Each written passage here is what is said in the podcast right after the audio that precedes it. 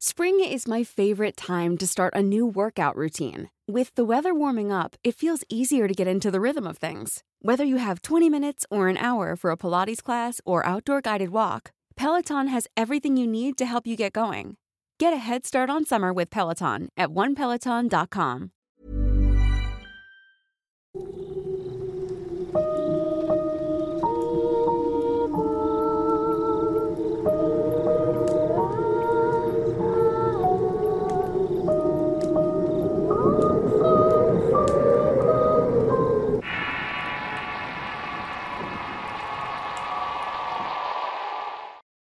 Hay muchas historias populares que hablan sobre encuentros con perros extraños, perros de color negro y de gran tamaño y con ojos rojos.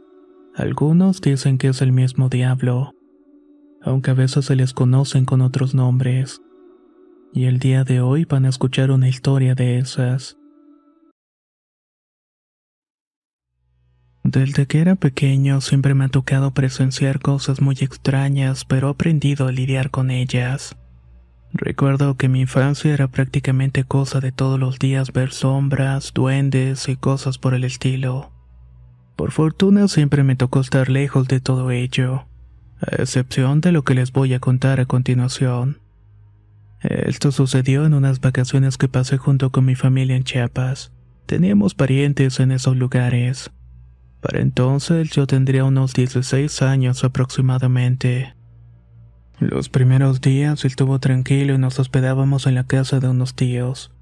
Nuestro plan era caminar por el rumbo donde vivió mi mamá en su época de niñez. Era un lugar que antes estaba cubierto por mar, pero los años lo habían modificado bastante.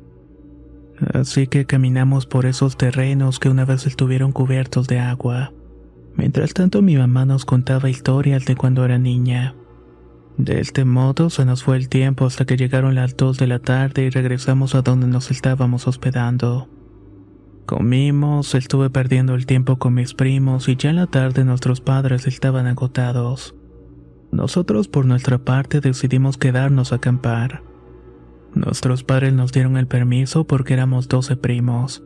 Algo normal ya que somos una familia numerosa y podíamos cuidarnos unos de los otros. Para cuando dieron las seis de la tarde ya estaba prácticamente oscuro. Decidimos acomodar las casitas de campaña un poco alejadas del mar porque la marea podía subir en cualquier momento. Prendimos una fogata y empezamos a contar historias de terror. Como se podrán imaginar, yo fui el primero que habló pues tenía mucha tela de donde cortar. Bromeábamos un rato y como eso de las 10 de la noche decidimos acomodarnos en las casas. Me quedé dormido por un rato, pero eso de las dos de la mañana me desperté por un ruido. Escuché como si alguien hubiera golpeado con molestia la casita donde yo estaba durmiendo. Pensé que el que estaba detrás de todo eso era uno de mis primos al cual le gustaba hacer bromas. Decidí salir para pedirle que ya se durmiera, pero para mi sorpresa cuando me fijé en su casa de campaña, lo alcancé a ver bien perdido en los brazos de Morfeo. No quise preocuparme o crear teorías al respecto. Solo me dije a mí mismo que seguramente el cansancio me hizo una mala jugada, que lo mejor que podía hacer era volver a dormirme. Estuve dando vueltas en la cama pero ya había perdido el sueño. Tomé mi celular para distraerme y de vez en cuando veía también el mar que relucía gracias a la luz de la luna. Media hora después aún estaba despierto y es donde las cosas se salieron de control. Como no tenía sueño y comenzaba a aburrirme, decidí caminar por la orilla de la playa. No tenía mucho de haber salido de la casa de campaña cuando sentí algo raro en mi espalda, como si algo peludo me hubiera tocado. Al voltear no había nadie, pero eso bastó para que me considerara volver de inmediato. Di la media vuelta y comencé a caminar. Lo raro es que el camino se hizo más y más largo. Por más que avanzaba, me era imposible llegar a la zona que habíamos elegido para acampar. No podía explicarme la razón de lo que me estaba pasando, y en este punto ya me sentía algo asustado. Hubo un momento en el que me senté en una roca para asimilar lo que estaba ocurriendo. Era como si en realidad no estuviera en el espacio, como si éste se pudiera distorsionar a voluntad. Tomé la decisión de calmarme y una vez que estuve más tranquilo, a lo lejos escuché una manada de perros aullando. Estos se iban aproximando hacia donde estaba. Di unos diez pasos cuando los perros pasaron al lado mío. Me dio mucha alegría ver a otro ser vivo en esa playa, me animó para continuar en mi ruta. El último de los perros salió corriendo de la nada y me tiró. Por un momento creí que me iba a atacar, pero no fue así. Me levanté muy enojado, dispuesto a regañarlos, pero para mi sorpresa, lo que alcanzé a ver fue un cachorro sentado en la arena. Era realmente hermoso y estaba melenudo y de color amarillo, muy parecido a un golden. El resto de los perros se siguió de largo, pero este cachorrito se quedó conmigo.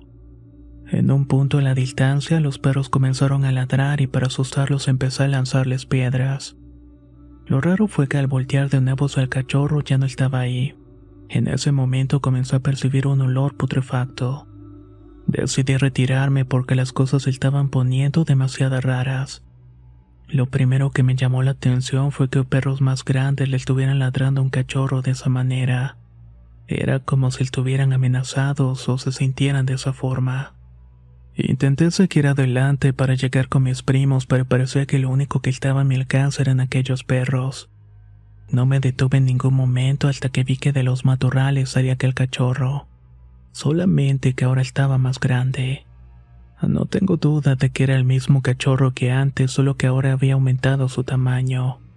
Que un animal crezca a esa velocidad, por supuesto que es imposible. En ese instante llegaron hasta mi mente las palabras de mi madre y mi abuela sobre un perro de gran tamaño que se les apareció. Según sus historias, este animal no siempre es del mismo color, pero sí tiene las mismas características. Decían que era hermoso y peludo. También mencionaron que tal criatura les causaba mucho temor a los otros perros. Así que siempre que se manifestaba iba acompañado de ladridos o aullido de perros. Este animal tan particular llevaba el nombre de Cadejo. Yo no tenía ninguna duda de que estaba frente a su aparición de la cual llegué a escuchar en las historias que me contaban en la infancia.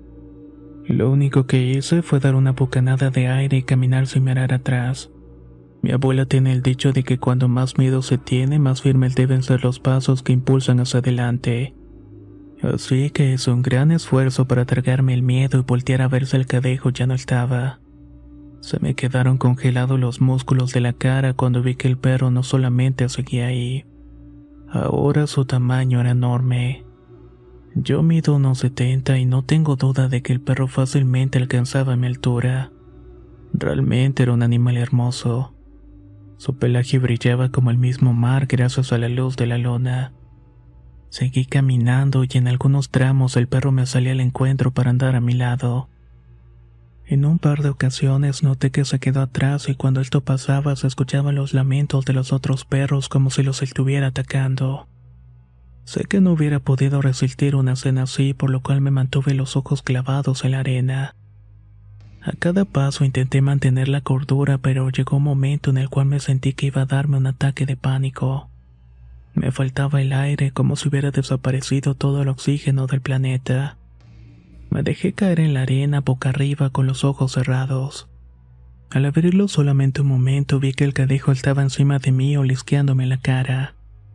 Se acercó a mi oreja y susurró mi nombre con una voz grave y temblorosa. Lo único que podía pensar es que me iba a matar en ese lugar o iba a llevarme con él al mismo infierno.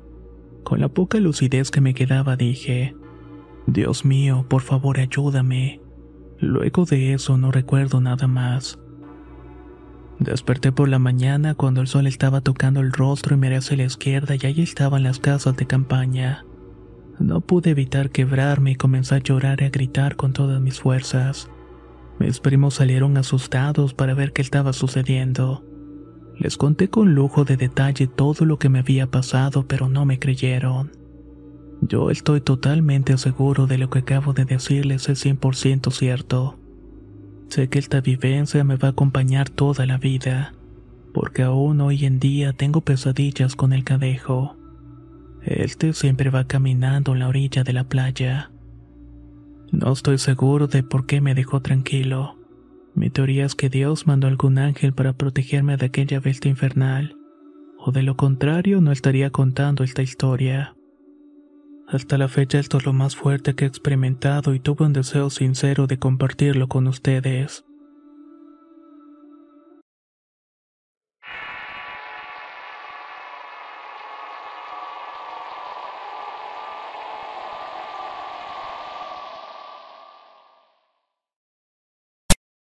El Coyote y la Estrella. Historia enviada por Noé Cisneros. Escrito y adaptado por Tenebris para relatos de horror. Dicen por ahí que la familia no se escoge, pero podemos decidir a quienes queremos a nuestro lado eligiendo nuestros amigos. Yo estoy bastante de acuerdo con esta frase. Y sin duda puedo decir que el mejor amigo que tuve era Ricardo. Nos conocimos desde que estuvimos en la primaria y Ricardo se sentaba delante de mí. En un principio yo me dedicaba a molestarlo. Le hacía el famoso bullying como le dicen ahora, pero antes molestar compañeros era algo bastante común. No me siento orgulloso de eso, sino todo lo contrario. Pero en fin, solamente era un niño. Ricardo era delgadito y a primera vista se podía distinguir que era algo fuera de lo común. Tenía los ojos más juntos del que lo tiene el resto de la gente y era bastante delgado. De apodo le decíamos Mostri. Cuando era la hora de recreo, yo iba tras de él diciendo sus apodos y aventándole bolas de papel. Muchas veces los maestros me regañaron por hacer eso, pero yo seguía molestando a Ricardo.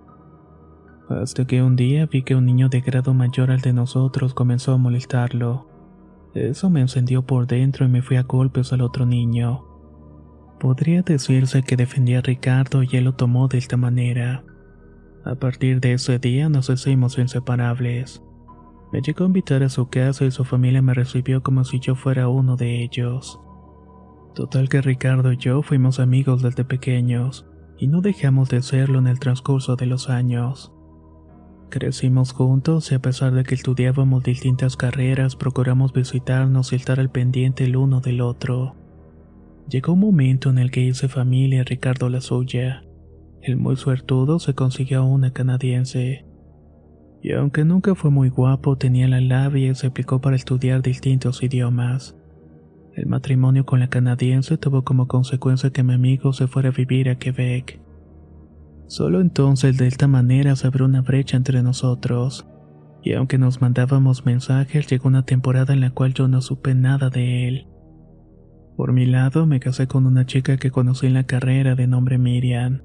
A los dos años de casarnos tuvimos a nuestra primera hija, la cual llamamos Nancy. Mi esposa estaba muy interesada en que Nancy aprovechara su edad para aprender algún deporte, tocar algún instrumento y que asistiera a algunos campamentos. Cuando mi hija tenía cinco años fuimos a un campamento que se llevaba a cabo en un lago al sur de México. El lugar era simplemente hermoso. Estaba rodeado de pinos y en el centro un enorme lago donde el agua era color turquesa. A los padres de familia se nos permitió asistir, así que mi esposa y yo aprovechamos las actividades de la niña para pasar tiempo juntos. No sé por qué al estar ahí frente a la naturaleza en silencio recordé a Ricardo. Quise saber cómo estaba y si ya tenía hijos y si tenía planes de volver a visitar México. Quería irme por unas cervezas y recordar buenos tiempos. Lo que me gustaría compartir con ustedes ocurrió una noche en que los niños del campamento estaban asando bombones alrededor de una fogata. Mi hija junto con otra niña nos pidió que la llevara alrededor del lago porque quería ver reflejada en el agua la luz de la luna. Le aseguré a los maestros de que todo estaría bien pues no nos acercaríamos al lago. Yo iba a supervisar que las niñas no se alejaran. Realmente la vista era muy hermosa. Algo que me llamó la atención fue que una estrella que estaba al lado de la luna brillaba con mucha intensidad. Nunca antes había visto una estrella así. Parecía apagarse y prenderse por ratos y también me pareció que se hacía grande y pequeña. Yo estaba embobado con la estrella, pero en un momento bajé la vista al lago y lo que vi me dejó perplejo. En la orilla estaba un coyote de color blanco. El animal era delgado y con un pelaje que brillaba en la oscuridad. Les pregunté a ambas niñas si podían verlo y me contestaron que no. Sin embargo, el animal seguía en la orilla caminando alrededor y acercándose al agua. Esto no me produjo miedo, sino todo lo contrario. Me sentí de cierta forma afortunado de ver un animal con estas características. Después volví a voltear hacia el cielo para ver a la estrella y para mi sorpresa ya había desaparecido como si nunca hubiera existido una estrella así al lado de la luna. Cuando bajé la vista para mirar al coyote blanco tampoco estaba. Esto fue algo que me sacó de onda porque al mirar ambas cosas me llevó un par de segundos, y me pareció imposible que desaparecieran así como si. Sin darle tantas vueltas a las cosas, le dije a mi hija y a la niña que ya era momento de volver con los demás o ir a la cama. El resto del viaje pasó sin novedad alguna. Ya de vuelta a la ciudad me puse en contacto con el último número de Ricardo. Quien me contestó fue su esposa y con palabras entrecortadas me dijo que Ricardo había fallecido de un paro cardíaco dos días antes. Me quedé en blanco y no podía creer lo que estaba escuchando. Mi mejor amigo, tal vez el mejor amigo que he tenido, murió la misma noche en que vi aquella estrella y el coyote blanco. No me atrevo a asegurar nada ya que en este mundo pasan cosas que son muy difíciles de explicar. Sin embargo, me gustaría creer que esa noche la estrella y el coyote fueron un mensaje para mí. Que esa fue la manera que tuvo mi amigo para despedirse antes de cruzar al otro mundo. Sé que donde esté estará bien porque fue un hombre que en vida dio todo lo que pudo por el bienestar de las personas que quería y respetaba. Soy muy afortunado de haber tenido un amigo como él. Sé que esta historia es un poco distinta a la que han escuchado en el canal pero de todos modos quise compartirla. Todo con el fin de que alguien que ha perdido un ser querido pueda darse el tiempo de mirar a las estrellas, ya que puede existir algún mensaje para nosotros.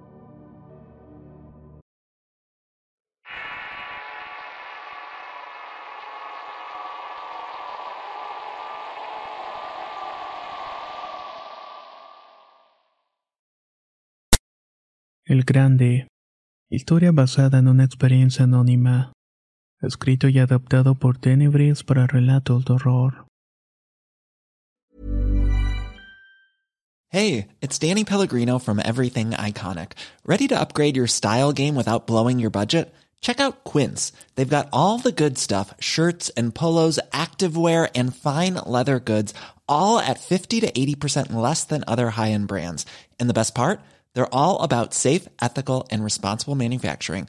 Get that luxury vibe without the luxury price tag. Hit up quince.com slash upgrade for free shipping and 365 day returns on your next order. That's quince.com slash upgrade.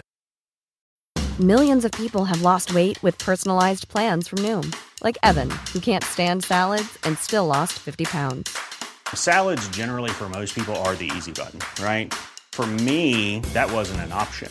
I never really was a salad guy. That's just not who I am. But Noom worked for me. Get your personalized plan today at Noom.com. Real Noom user compensated to provide their story. In four weeks, the typical Noom user can expect to lose one to two pounds per week. Individual results may vary. Soy de una comunidad rural y esta historia ocurrió en un lugar de Michoacán. Más específicamente en la región de Tierra Caliente. A unos 15 minutos en camioneta se puede llegar a un río que por lo general tiene aguas tranquilas. En tiempo como Semana Santa y el resto del verano no es de extrañarse que el río se encuentre atestado de personas. Todas van a bañarse y a refrescarse un poco el calor. Disfrutamos mucho del río no solamente porque nos da buenos momentos de diversión, sino que también es gracias a que él podemos pescar para llevar algo de alimento a nuestras casas. En general se podría decir que es un buen sitio para pasar el rato, pero esto no es en todas las zonas. Hay una parte que es más honda de lo que alguien ha podido comprobar. Es bien sabido que no debemos llegar a esa parte del río porque nos podemos meter en problemas. La gente anciana de nuestro pueblo dice que por ahí es donde le gusta nadar al grande. Así es como le llaman. Se trata de un pez de grandes dimensiones que tiene un poco de leyenda y un poco de verdad. De hecho, mi madre nos contó que cuando era pequeña ella y otros niños iban a bañarse seguido, hasta que en una ocasión uno de esos niños fue arrastrado a la parte honda del río. Ninguno de los demás se atrevió a entrar por él. Fueron corriendo a pedir ayuda, pero nada pudo hacerse. Por algunos días la gente estuvo buscando el cuerpo a las orillas del río pero no encontraron nada. Esto para quienes saben no es normal. Los cuerpos tienden a flotar en la superficie pero este niño no apareció. Dice mi mamá que los más ancianos del pueblo les aconsejaban a los padres del niño que se resignaran a darle una sagrada sepultura al cuerpo del pequeño. Lo más probable es que sirviera de alimento para el grande. ¿Y qué es el grande? le preguntaba a mi mamá. A ella le cambiaba la cara como si hablara de algo prohibido o algo que quizás no entendía del todo. Le daban un trago grande al vaso de agua o lo que fuera para aclarar la garganta y comenzaban a hablar. No sabemos muy bien qué es el grande. Hay algunos hombres que pescando hasta tarde han visto que en la parte más profunda del río se arremolina el agua, como si hubiera algo enorme debajo de la superficie. Otros aseguran que han visto una aleta saliendo del agua para volver a hundirse. Nadie puede asegurar las dimensiones exactas de aquel pez. Unos dicen que es del tamaño de una camioneta y otros que llega a ser del tamaño de una puerta grande. El caso es que la gente ha preferido dejar este animal en paz porque puede ser un guardián del río. Cuando es tiempo de secas, el río se queda prácticamente sin nada, pero la parte profunda sigue igual. Eso también nos ha llevado a pensar que el grande es que mantiene vivo el río. Animales, plantas y personas que caen en su territorio le pertenecen. Así que es mejor no meterse con él. Por eso ustedes cuando vayan al río procuren no dejarse llevar con la corriente porque pueden caer en su territorio. Y seguramente ya no van a poder salir. A mí en lo personal siempre me dio mucho miedo escuchar a mi mamá hablar de esta criatura sobre todo cuando era pequeño. Nunca tuve una gran necesidad de comprobar si aquello era cierto o una simple leyenda. Pero sería la misma vida la que me llevaría a recordar esta historia muchos años después. En ese entonces tendría unos 15 años y yo junto con un grupo de amigos de la telesecundaria fuimos a bañarnos al río cuando salimos de la escuela. Entre el grupo había una muchacha que me gustaba de nombre Neida. Yo era delgado y en sí no tenía mucha gracia, pero eso sí, sabía nadar mejor que nadie. Se nos hizo buena idea acercarnos a la parte honda del río para que yo pudiera echarme unos clavados e impresionar a la chica en cuestión. No había ninguna razón para preocuparnos, ya no éramos unos niños o según yo todos sabían nadar. Llevábamos refrescos y frituras al río. Nos quitamos los uniformes y nos metimos al agua en ropa interior. Como eran tres semanas, sería la una de la tarde y prácticamente estábamos solos. Por supuesto que no perdí la oportunidad para lucirme y gracias a Dios no me dio un mal golpe con una piedra.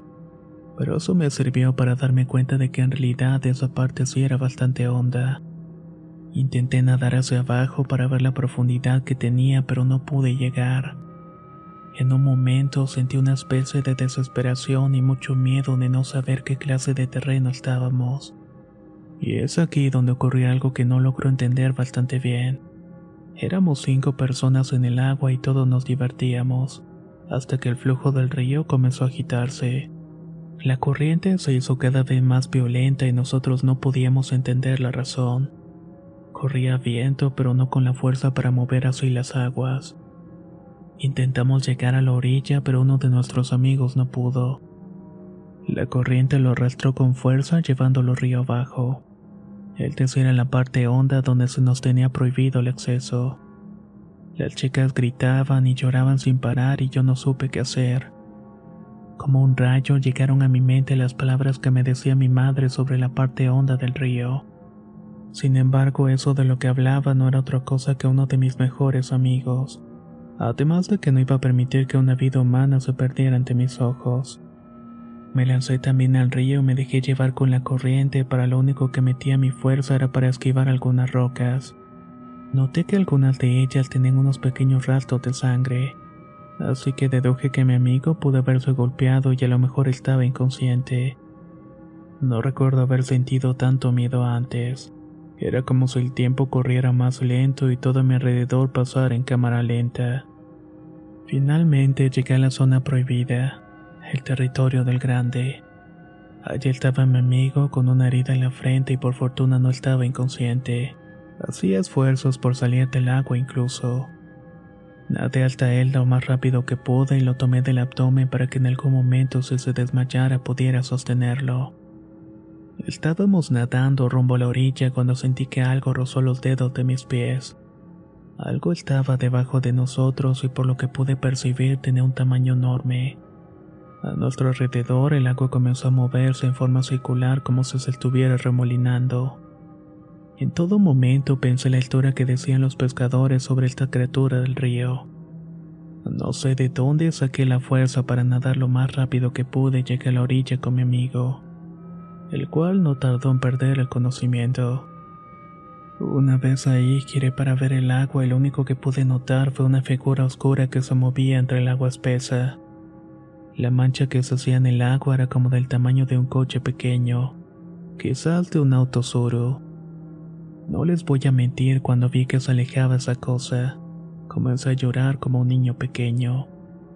Mi amigo estaba desmayado al lado de mí y yo tenía el corazón a punto de estallarme.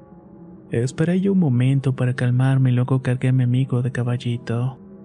Iba subiendo la colina cuando me encontré con la chica que venía con las cosas hechas un mar de nervios. Llevamos a mi amigo a la clínica donde lo atendieron. Por fortuna no tenía nada de gravedad. Se había desmayado más por el cansancio que por el golpe. Esa misma tarde volvimos cada quien a su casa y no volvimos a hablar sobre el asunto. Cuando le conté a mi madre, ella me dijo que estas cosas encuentran la forma de hacernos regresar porque nos marcan, porque nos eligen entre el resto de la gente para ser suyos, o para que les sirvamos de alimento o para cualquiera de sus fines. Esto me llena de un miedo terrible. Lo que les acabo de compartir pasó hace seis años y desde entonces no me acerco al río para nada del mundo. De hecho, tengo una pesadilla recurrente en la cual estoy nadando en una especie de lago y siento que toco algo con los dedos de los pies. Esta cosa me arrastra hasta el fondo y todo se hace oscuro. Despierto agitado y con la cara bañada en lágrimas. He intentado quitar de mi mente estas ideas, pero es algo que aún hoy me atormenta. Todo esto me ha llevado a pensar que hay historias que creemos fantásticas, pero que pueden ser tan reales como ustedes o yo. Y si existen, sin duda es mejor no meterse con ellas. ¿Qué opinan de esta extraña e interesante historia que han escuchado? ¿Un guardián del río o simplemente un pez que ha crecido demasiado? Ambas teorías pueden ser igual de aterradoras si algún día te encuentras con algo parecido. ustedes qué opinan?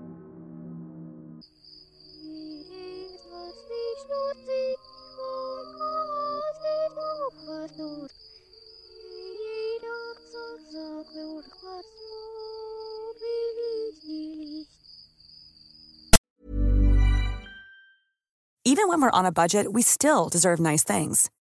Quince is a place to scoop up stunning high-end goods for 50 to 80% less than similar brands. They have buttery soft cashmere sweaters starting at $50, luxurious Italian leather bags, and so much more. Plus, Quince only works with factories that use safe, ethical, and responsible manufacturing. Get the high-end goods you'll love without the high price tag with Quince. Go to quince.com/style for free shipping and 365-day returns. If you're looking for plump lips that last, you need to know about Juvederm lip fillers. With Juvederm Volbella XC and Juvederm Ultra XC, your lip look, whether it's subtle or bold, can last up to one full year with optimal treatment and no additional maintenance. Find a licensed specialist and see if it's right for you at juvederm.com today. That's J U V E D E R M.com. Add fullness to lips in adults over 21 with Juvederm Volbella XC or Juvederm Ultra XC. Do not use if you have severe allergies or a history of severe allergic reactions, or if you're allergic to lidocaine or the proteins used in Juvederm. Tell your doctor if you have a history of scarring or taking medicines that decrease the body's immune response or that can prolong bleeding. Common side effects include injection site redness, swelling, pain, tenderness, firmness, lumps, bumps, bruising, discoloration, or itching. As with all fillers, there's a rare risk of unintentional injection into a blood vessel, which can cause vision abnormalities, blindness, stroke, temporary scabs, or scarring. For full important safety information, visit juvederm.com.